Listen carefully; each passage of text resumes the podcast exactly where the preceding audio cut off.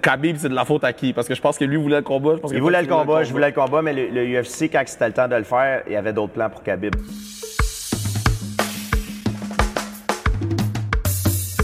What do you do, baby? Gros pad, gros pad, gros pad, gros pad. Gros pad, gros pad. Gros pad, gros pad, gros pad, gros pad. Gros pad, gros pad. Bonis, bonis, bonis, bonis. Bonis, bonis. JSP, JSP, JSP, JSP. Est sur sa restriction. Jean Saint-Pierre est sur sa restriction baby. Pound for pound. Ça, c'est livre pour livre. Le baddest man de l'histoire de la UFC, man. Pour de vrai, je suis tellement pumped de l'avoir sur le podcast. Premièrement, je veux prendre deux secondes pour remercier euh, On Focus Media, euh, Raffin, qui au pied levé est venu euh, au Centre Eaton pour non seulement enregistrer euh, de façon vidéo, mais enregistrer au, au niveau son.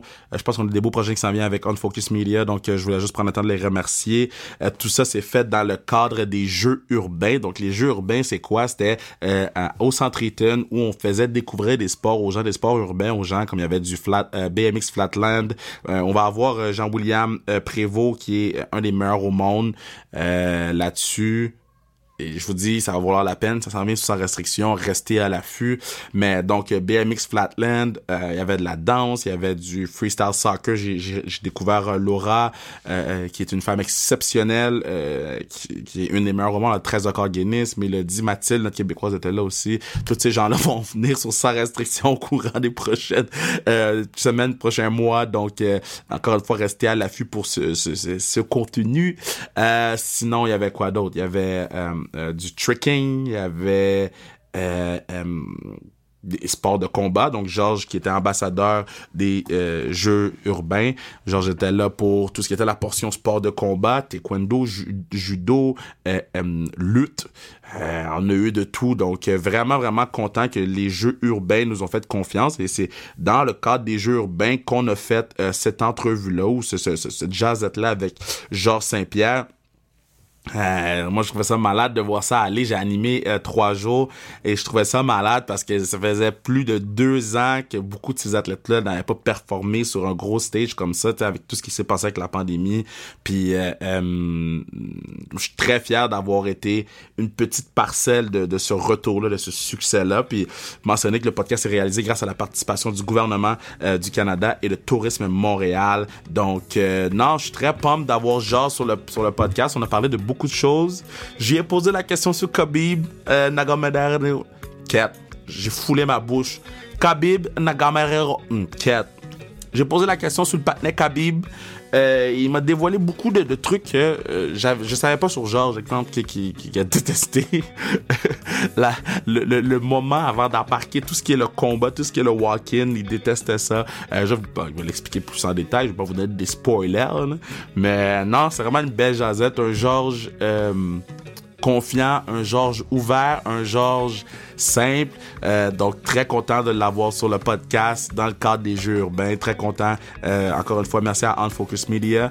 Et sur ce, on s'en va écouter l'un des plus grands athlètes de l'histoire du Canada, Georges GSP Roche Saint-Pierre.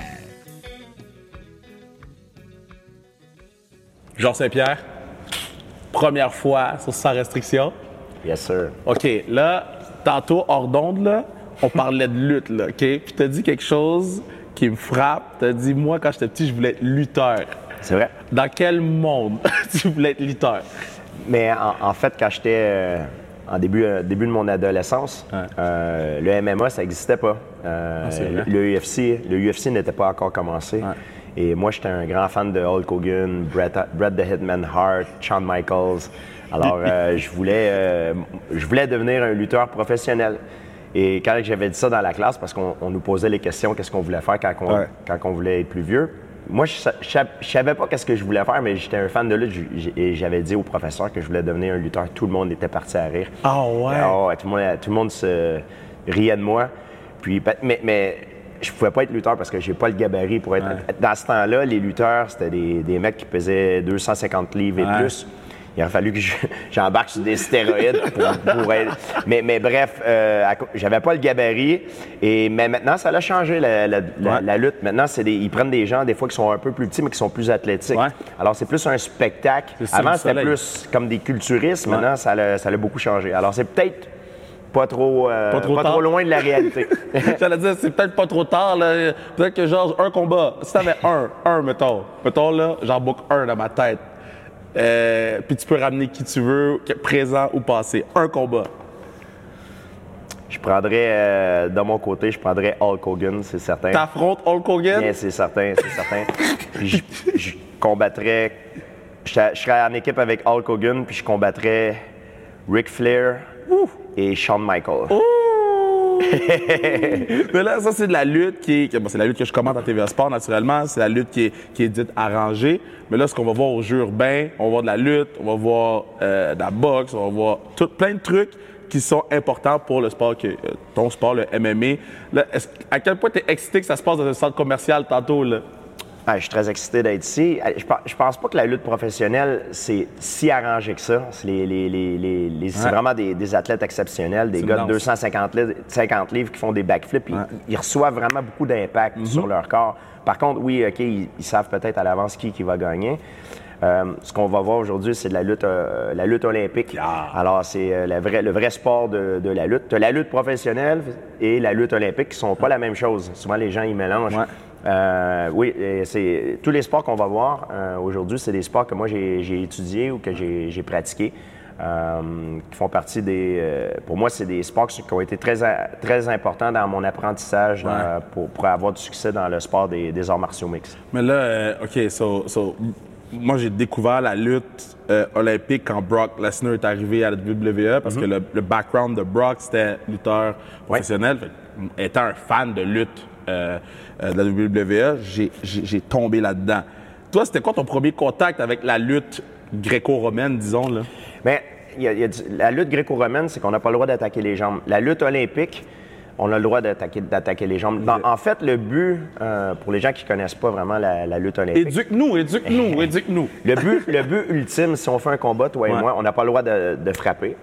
Mais mon- notre- le but pour gagner, c'est de piner mon adversaire les épaules au sol, le- te mettre sur le dos. Ouais. On- en lutte professionnelle, on compte comme ça. Un, deux, trois. Mais en lutte olympique, le but, c'est euh, avec, avec des prises, c'est de te mettre par terre et d'essayer de te mettre, de t'immobiliser au sol Ouais. de sorte que tes deux épaules sont sur le dos. C'est-à-dire que tu es comme une tortue euh, sur le dos. Comme une tortue. Comme une tortue en envers. Tu peux pas, tu peux pas bouger.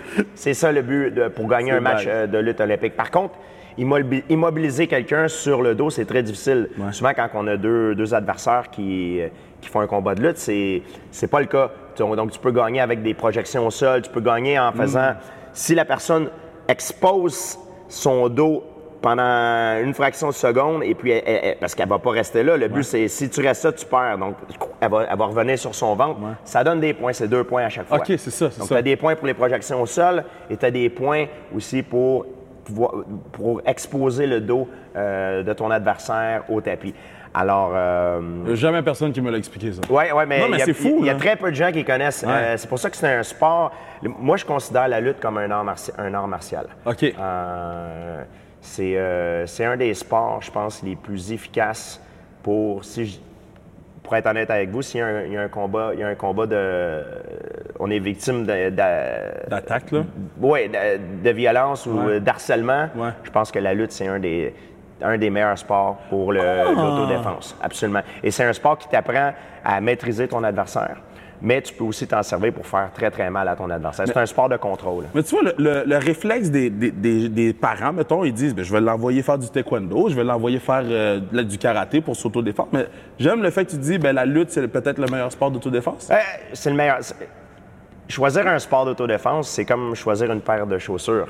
Euh, Oh yeah. Mhm. Peut-être que pour moi, ça va être le karaté qui va être le, le mieux. Peut-être que pour toi, ça va être le judo. Peut-être pour un autre, ça va être le kung-fu ou la lutte olympique. Alors, ça dépend de, de chaque personne. Mais, mais la lutte olympique, souvent, c'est un sport qui n'est pas vu comme un, un sport, de, un sport de combat légitime, comme un sport qui pourrait servir en tant que d'autodéfense, mais c'est vraiment très, très, très efficace. So, quand les gens vont écouter le podcast, vous avez juste à aller sur XP baramba MTL pour aller voir les clips euh, de tout ce qu'on va voir euh, ce samedi, ben, aujourd'hui, euh, au Centre Eaton, en plein milieu. Ils ont mis le matelas. Tantôt, j'ai vu le matelas. Ça va être le fun. J'ai hâte de voir qu'est-ce que ça va donner. Maintenant, là, euh, tu fais quoi à la retraite, là? Ben, moi, je quoi tu fais? Je suis, encore plus occupé que j'étais avant. J'ai euh, oui, parce que j'ai des, euh, je, suis, je suis entrepreneur. J'ai des, euh, des compagnies, euh, par exemple, euh, des, des, euh, compa- je fais la promotion d'équipements de fitness. Euh, Base Block, euh, j'ai une vodka qui va sortir euh, dans une semaine. Là, tu me parles. Là, Là, tu me parles. Le vodka va sortir. moins, vodka, let's ça, go. ça a resté secret, mais là, ça va exploser comme un volcan. Ça s'appelle Pur Sang. Ça sort euh, dans une semaine. En fait, on fait un gros lancement. Wow! On a gardé ça secret, mais là, ça va exploser. Euh, j'ai des suppléments alimentaires. euh, que j'ai- plein de choses. Je donne des séminaires. euh, j'ai des, des rôles dans des, des petits gigs dans des films, des, des Ouais. trucs comme ça. Des petits gigs. T'étais dans le Marvel. Le gars, dit des petits gigs. Ouais, Moi, ouais, j'ai ben, écouté Falcon Arrow, là. Quand je veux dire des petits gigs, c'est- des petites apparitions, mais j'ai quelque chose qui s'en vient bientôt. là. J'ai un film que j'ai fait en Angleterre. C'est des tueurs à gages. Alors, j'ai un rôle un petit peu plus important, mais c'est quand même, c'est quand même des rôles que parce que je suis des cours d'acting maintenant. Puis c'est quelque chose que faut que j'aille en, en progression. Je peux pas prendre quelque chose qui Oh, est trop, trop gros pour moi.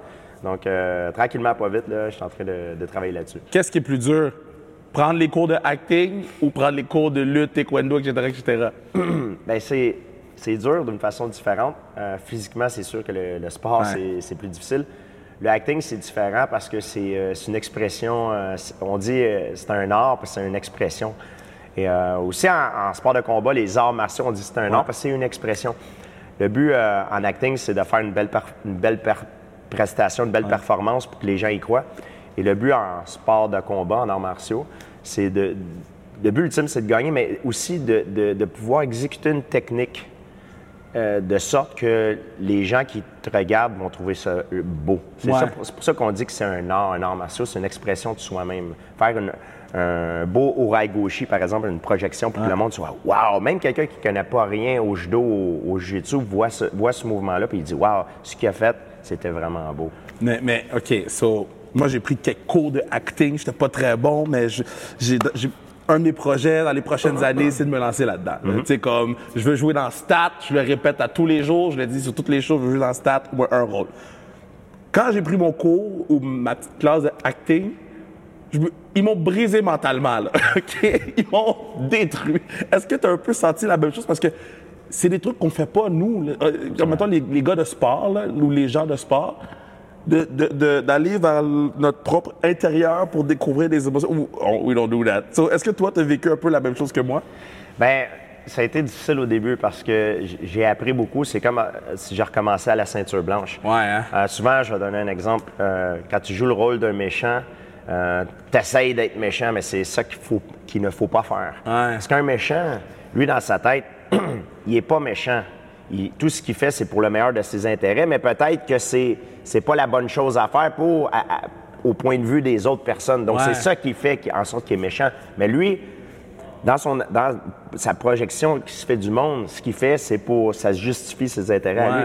Donc, des fois, qu'on, on- on- une des choses qu'on apprend en acting, c'est de ne pas essayer d'être méchant ou de, d'être comme on est naturellement, mais de faire sortir le- ses actions et ses émotions. C'est malade. OK, so, so euh, OK, parfait. So, moi, ce que je trouve impressionnant dans... dans- bon, j'ai, comme je te dis, j'ai écouté The Falcon Arrow, là. Moi, j'ai... Tes techniques de combat, là, est-ce que parce que tu avais un background en arts martiaux mix, c'était encore plus facile ou... Yo, man, faut pas que je le kick pour vrai le dude, là. Fait que c'est encore plus tough. C'est, différent. Et, et c'est pas vraiment les, les arts martiaux. Ben, je me suis servi de, de mon, mon background en arts martiaux, mais plus de mon background en gymnastique. Ah. Euh, j'ai, fait de, j'ai fait de la gymnastique pendant plusieurs années. Oui, c'est vrai. Et euh, j'ai commencé trop tard, malheureusement, parce que je suis pas très bon en gymnastique, mais j'ai quand même une base. Euh, je suis capable de faire certaines, certaines choses que la plupart des gens ne, sont pas capables. Donc, je me sers souvent de, de la gymnastique Ah. durant les, choré- les chorégraphies de combat euh, au cinéma. Mais tu regardes-tu un peu qu'est-ce qui se passe? euh, euh, bon, tu vois, j'ai écouté Ousmane contre Edwards la semaine dernière. Oui, deux bien sûr, Est-ce que tu regardes un peu qu'est-ce qui se passe en ce moment? Ousmane contre Edwards, c'est un des meilleurs combats que j'ai vu depuis, depuis longtemps. C'était Wow. très, très bon. Leon Edwards a battu là? Kamaru Ousmane. Ça a pris tout le monde par surprise. Euh, et puis, euh, Pas ben, moi. a- je, je trouve qu'il a mérité le combat. Il a fait un- une très belle prestation, une très belle performance. Mais moi, moi, là, puis je l'ai dit à des gars, puis les gars riaient de moi, là, il dit, il dit quand j'ai vu Camaro Ousmane dans Black Panther, j'ai su que c'était fini, là. À quel point? Est-ce que tu es d'accord avec moi? C'est- parce que on dirait qu'à chaque fois que les, les- les- les athlètes commencent à faire d'autres affaires à gauche puis à droite, ils se font surprendre. C'est- C'est c'est pas fou ce que tu dis, puis c'est un petit peu vrai. Ouais. Euh, parce que je me souviens, Ronda Rousey, c'est Ouais. la même chose. Elle avait fait euh, des, des apparitions dans des, je pense que c'est Fast and Furious. Ouais. Puis après ça, elle, était- elle- elle avait perdu contre, Mm-hmm. euh, je, je pense qu'elle s'est fait kno- knocker par euh, Holly Holmes. Et là, on- ça semble être un pattern qui revient souvent. Ouais. Et, et c'est quelque chose que j'ai déjà pensé dans ma tête. Puis là, tu- le fait que tu en parles, c'est- pas loin de la réalité. Puis est-ce que toi, pendant que tu étais à la position que tu étais, tu as dit, chanter champion du monde, il me semble que je ferais peut-être plus de trucs ou tu étais vraiment concentré à être champion du monde? J'ai- fait, euh, fait une apparition dans Captain America quand j'étais encore en compétition. Euh, mais euh, c'était vraiment très, très bref. C'était un week. C'était comme une, semaine et puis après ça, Ouais, je suis ça. parti. Euh, des fois, on ce qui arrive, c'est que quand tu fais une petite apparition dans un film, les gens s'en aperçoivent pas parce que on a- t'apparais peut-être pendant une ou deux minutes dans le film, mais, mais ça prend tellement de temps à le tourner. C'est comme une semaine, deux semaines de travail. Donc, quand- moi, quand je- personnellement, quand je, je combattais, c'était très important que je garde ma concentration sur euh, ma carrière. Parce que c'est pas juste, c'est pas un jeu. Tu joues au hockey, tu joues au basketball, mais tu joues pas à te battre. Tu peux laisser ta peau. Alors, c'est important. J'aime tellement ça, tu dis, tu joues pas à te battre, Non. mais en même temps, ça doit quand même l'être un peu. Tu sais, quand vous êtes les deux, je voyais Nelson euh, dans la carte de, de Ousmane, là. Mais il avait l'air d'avoir du fun à jouer, à, à prendre le genou puis à essayer de. euh, Est-ce que je me trompe ou? J'ai du plaisir à m'entraîner. Moi, je parle pour moi personnellement, c'est pas tout le monde qui est comme ça, mais j'aime m'entraîner, j'aime la science du combat, euh, la confiance que ça m'apporte, le fait que ça me, je garde la forme physique et ça me donne une confiance. Et dans la vie, je pense que as besoin, de- si tu veux avoir du succès à faire quelque chose, ça te prend la confiance. Ouais. Et moi, ça m'apporte beaucoup de confiance.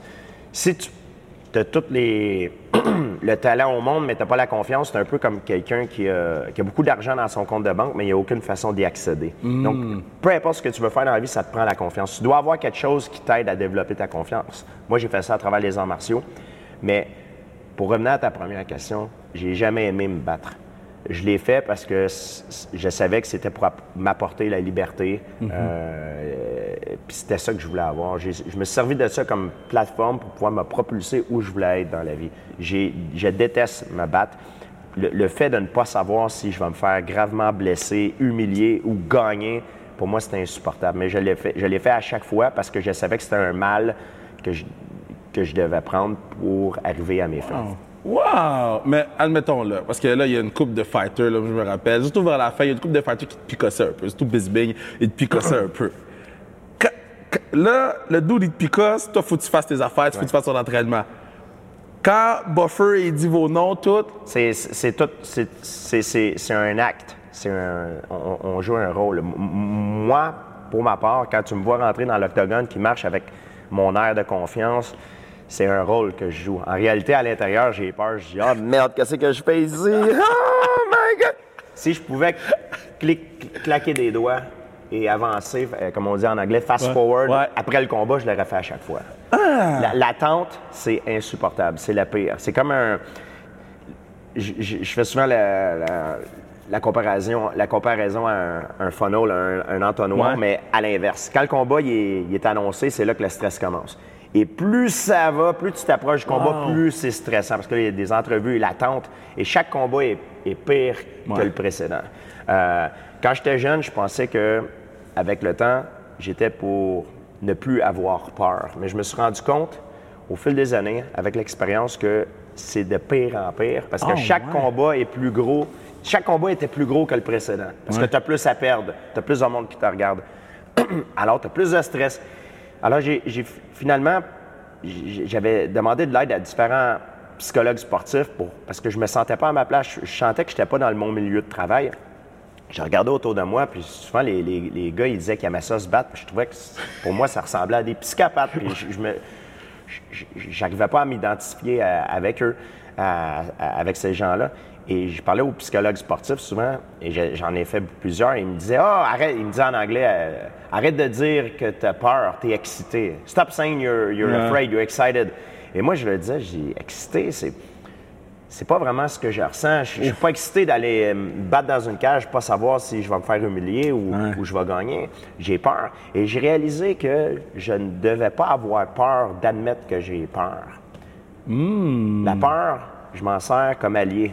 Comme Kosomoto disait, le, coach de Mike Tyson, la peur, c'est comme le feu. Tu peux t'en servir pour euh, créer ta nourriture, mm. mais tu peux aussi te brûler avec. Mm. Alors, je pense que les athlètes euh, de haut niveau, quand, ils sont prêts à aller performer, à embarquer sur le stage, puis donner leur performance, il faut qu'ils apprennent à contrôler leur peur. Parce que leur peur peut les propulser vers le haut puis les faire avoir une meilleure performance. Puis moi, c'est ce que j'ai fait. J'adore ta, ta, relation avec la peur, puis je vais faire un, un segue vers les qu'est-ce qu'on va voir au jeu urbain.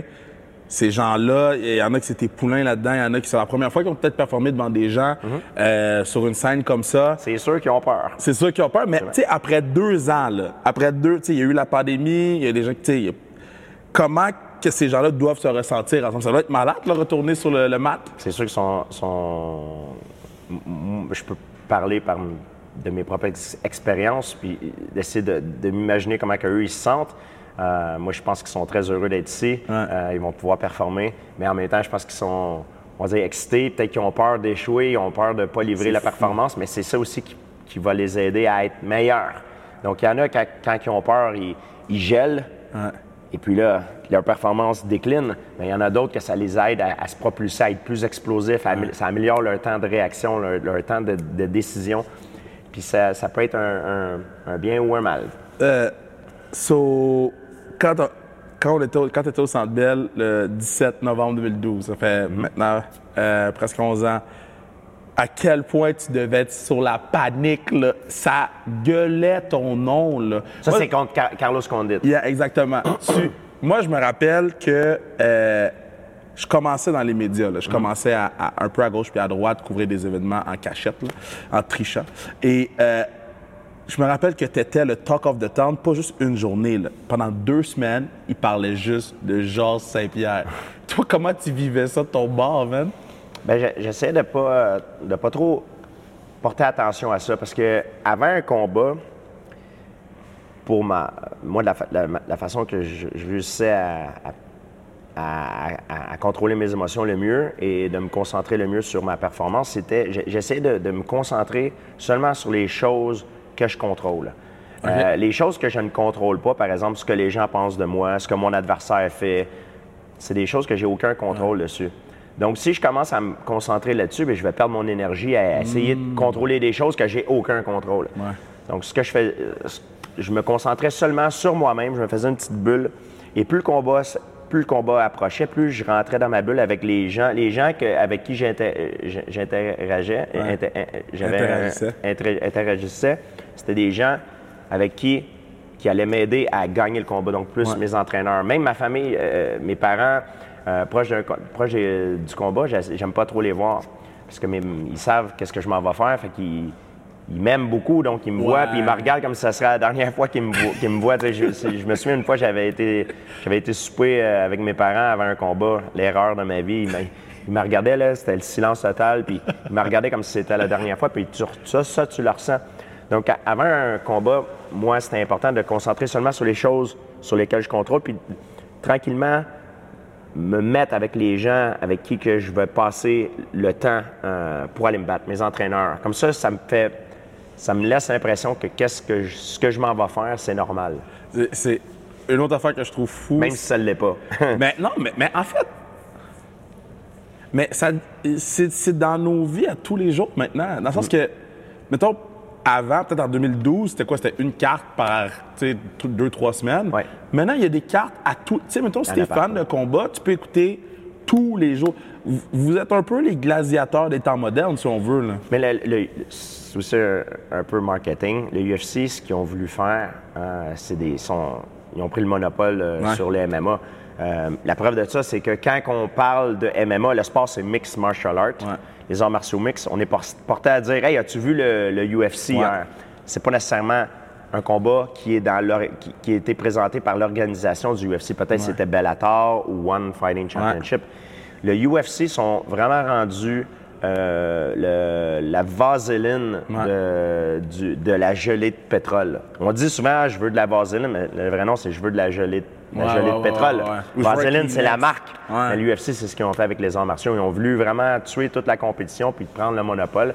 Et euh, c'est une stratégie marketing qui a très, très bien réussi pour eux autres. Mais, mm, OK, so, so je, je, je voyais des gars comme Gaethje, je voyais des gars... Bon, euh, Gaethje vient du Bellator à l'origine. Ouais. Donc, il y a plusieurs combattants qui viennent de d'autres organisations qui ont été pris par le UFC. D'ailleurs, le champion du monde des poids lourds, euh, Francis Ngannou, Ouais, est parti de l'UFC. Donc, il essaie d'aller ailleurs. Ben, il, là, il prend des notes de toi?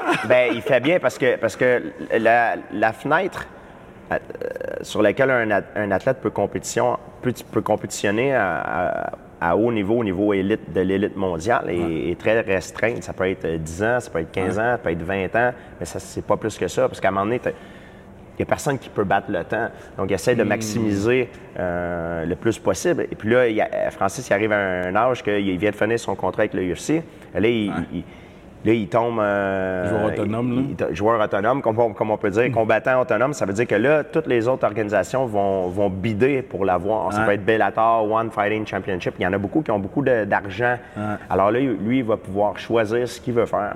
Donc, c'est tout, à son- tout à son honneur. Moi, je pense que c'est une, euh, une bonne décision qu'il a fait.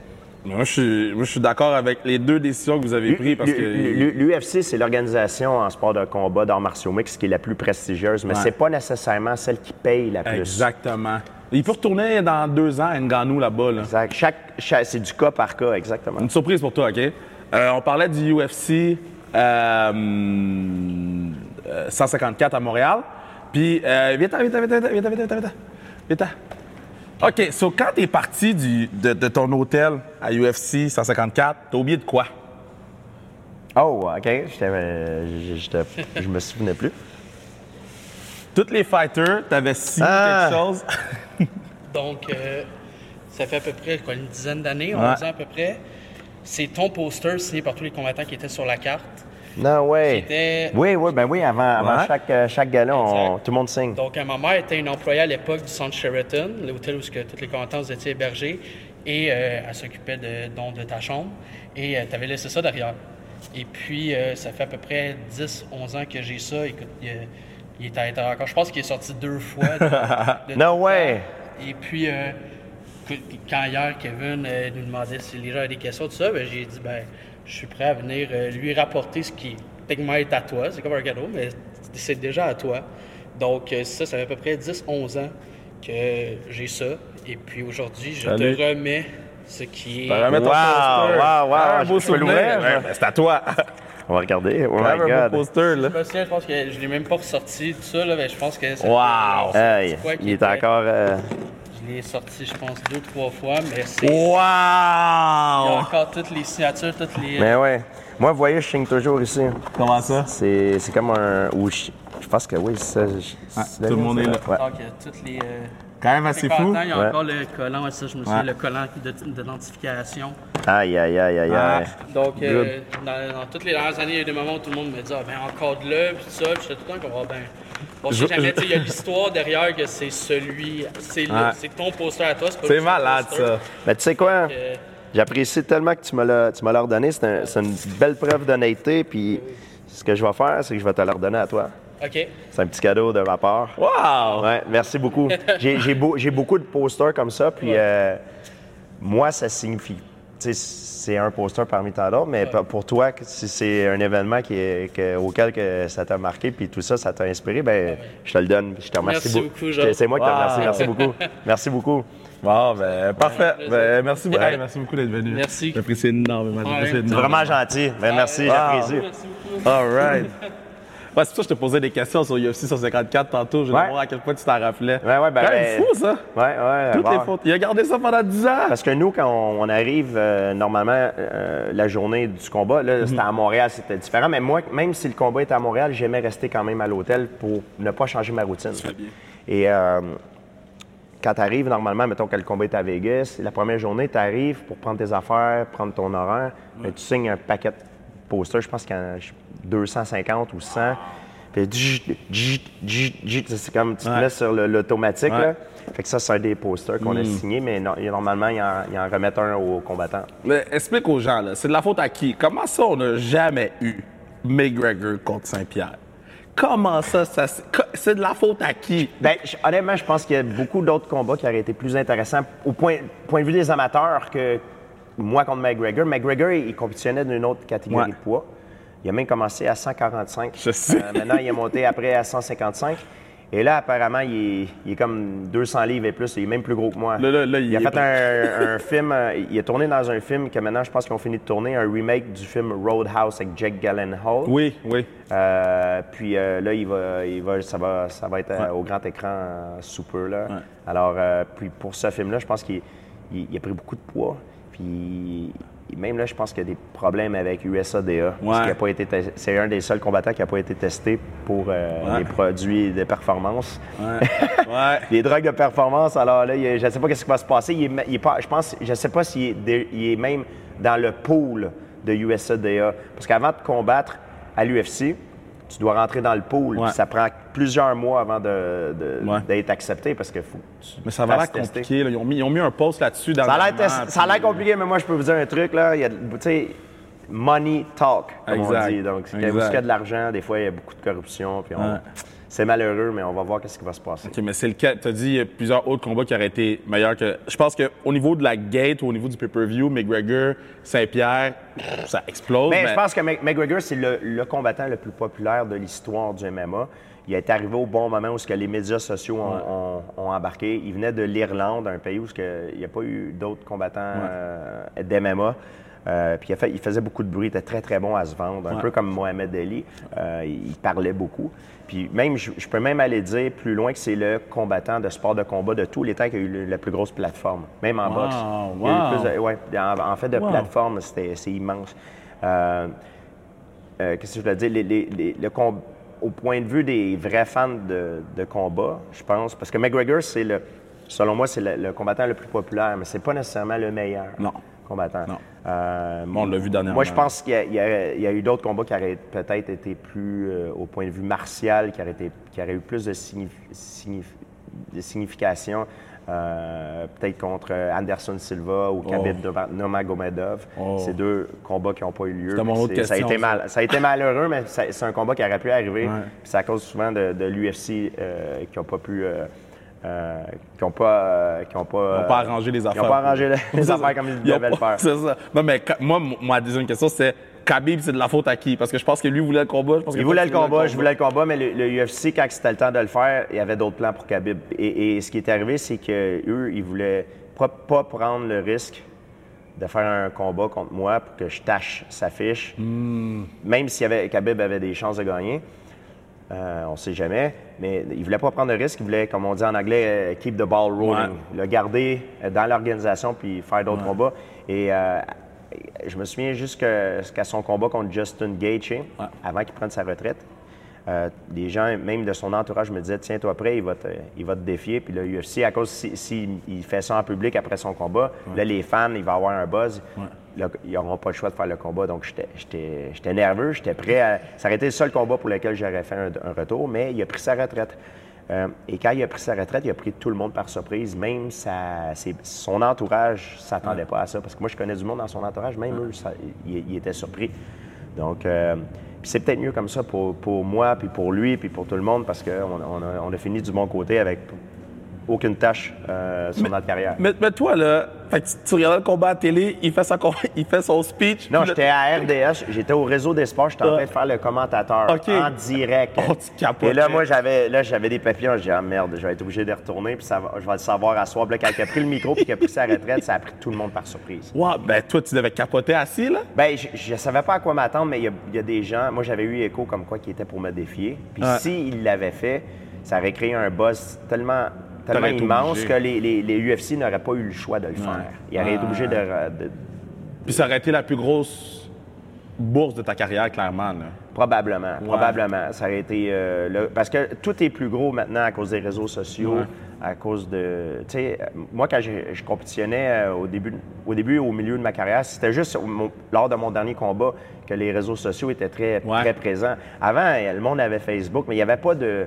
Il n'y avait pas de Twitter, il n'y avait pas d'Instagram. C'était pas, c'était pas aussi présent. Donc, donc maintenant, les, les combattants, pour se promouvoir, utilisent ces plateformes-là. Et ça touche plus, ça touche, ça a un contact direct avec le monde. Donc, c'est pour ça que c'est plus gros. Avant, on n'avait pas ça. Si, par exemple, moi, je voulais dire quelque chose, un commentaire sur mon combat à venir, mais il fallait que je fasse une entrevue puis que ça allait dans les médias. C'était Ouais. la façon qu'on procédait. Mais aujourd'hui, je, veux- prends ton je prends mon téléphone, ting, ting, ting, puis paf, direct, en deux secondes, le monde entier le voit. Wow. Alors, c'est une, une façon que. C'est des plateformes que les combattants utilisent euh, pour euh, promouvoir le- leur prochain combat. Bon, là, j'ai- il il reste deux minutes, je pense. OK. Fait qu'il me reste deux minutes. Je te fais un petit rapid fire puis on a fini. OK. À ton pic, le meilleur, la meilleure version de Georges Saint-Pierre, t'a- t'aurais aimé affronter qui à son pic? Mais j'aurais aimé affronter les meilleurs. Euh, le meilleur qui était à, à son pic du. J'étais très compétitif Ouais. puis je voulais, je voulais être le meilleur, donc je voulais affronter les meilleurs. Quelle tune t'écoutais avant d'arriver sur le, dans l'octogone? Chaque combat est différent. Euh, je, prends- je, je voulais jamais prendre deux fois la même chanson parce que pour moi, c'était un, un- un- un signe de malheur. Ah ouais? Ouais. Puis La seule fois que je l'ai fait, j'avais perdu mon combat, donc je ne l'ai plus jamais refait. Ah, Ouais, ouais. T'es superstitieux? Pas- je, je ne crois pas à la- aux superstitions parce que pour moi, c'est illogique, mais, mais je l'ai fait pareil. ouais. OK. euh, euh, quand, quand vous avez fini votre, votre euh, pesée, là, puis que vous, avez, vous êtes déshydraté pendant 10 ans, c'est quoi tu manges au resto le- après la pesée? Après la pesée, normalement, j'aimais ça prendre un, un plat de pâtes ou quelque chose comme ça. Après ton combat, c'est quoi tu manges? Après le combat, j'aime euh, normalement des, euh, des burgers ou euh, Ouais. des petits fast-food, là, des trucs, euh, des trucs restauration rapide. Sur ta pierre, ton bal, on écrit quoi? Elle est tough, celle-là. Ouais. J'aime- mieux être vu comme un- une bonne personne en tant qu'être humain que d'être vu qu'athlète avec mes, mes accomplissements. Alors, mon, mon- mon histoire n'est pas encore finie. Et, euh, Peut-être que dans le futur, dans plusieurs, euh, dans plusieurs années, j'aurai une meilleure réponse à te donner. Puis, qu'est-ce que je peux. Là, on va aller voir les jeux urbains, on embarque là-bas dans une minute. Qu'est-ce que je peux te souhaiter dans, les... dans la prochaine année? On est au mois de mars, là. Qu'est-ce que je peux te souhaiter dans la prochaine année? La, san- la santé, je pense que c'est ça qui est le plus important. plus important. La santé, de l'amour, du bonheur, ouais, c'est ça. Georges Saint-Pierre, sans restriction. What a guy. What a guy.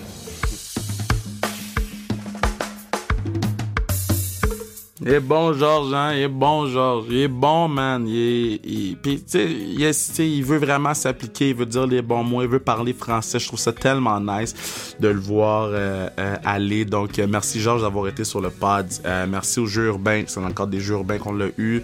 Euh, je pense qu'il y a un part 2 qui va falloir être fait avec Georges Saint-Pierre. Je pense que ça va être quand même pas pire de voir ça. Donc, euh, GSP sur sa restriction.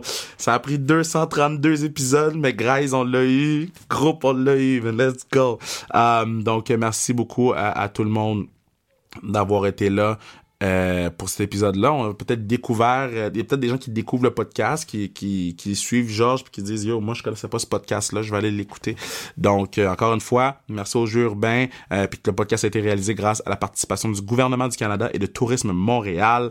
Donc, merci, merci, merci. C'était beau de vous voir les athlètes revenir après deux ans de pandémie, de restrictions, de blablabla, de ci, de ça. Vous étiez back.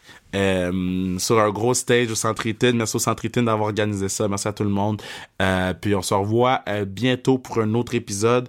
Je pense que sans restriction, je veux pas dire on est back parce qu'on n'a jamais quitté, mais la, série d'épisodes qu'on a depuis euh, quelques semaines, là, c'est quelque chose, que ce soit Montez Ford la WWE qui est venu sur le podcast, que ce soit Vincent Dernay qui a tout cassé, Kim Clavel, tout cassé, P.O. Lesage, Nicolas Baudet, à, Josh Roy, nos filles de la Force, Kat Dubois, euh, euh, Kat Daou, Sarah Lefort, Kevin Owens est venu sur le podcast, euh, Anne-Sophie euh, Jean-Sébastien Dick, vraiment mis le feu au podcast. Raphaël Harvey Pinard, juste avant son call-up, était sur le podcast. Donc, je pense qu'on est sur une bonne lignée, sur une bonne euh, streak, puis série consécutive d'épisodes qui valent vraiment la peine d'être écoutés. Puis encore une fois, je vous ai dit, c'est un bonus en ce moment. On va avoir un autre épisode mercredi comme à l'habitude. Donc, euh, très, très, très content que ce soit là. Très content qu'on puisse le faire pour vous, devant vous, avec vous. Je vous aime, je vous aime, je vous aime. On se voit mercredi ou on s'entend mercredi. Comme dirait Pat Laprade, c'est un rendez-vous.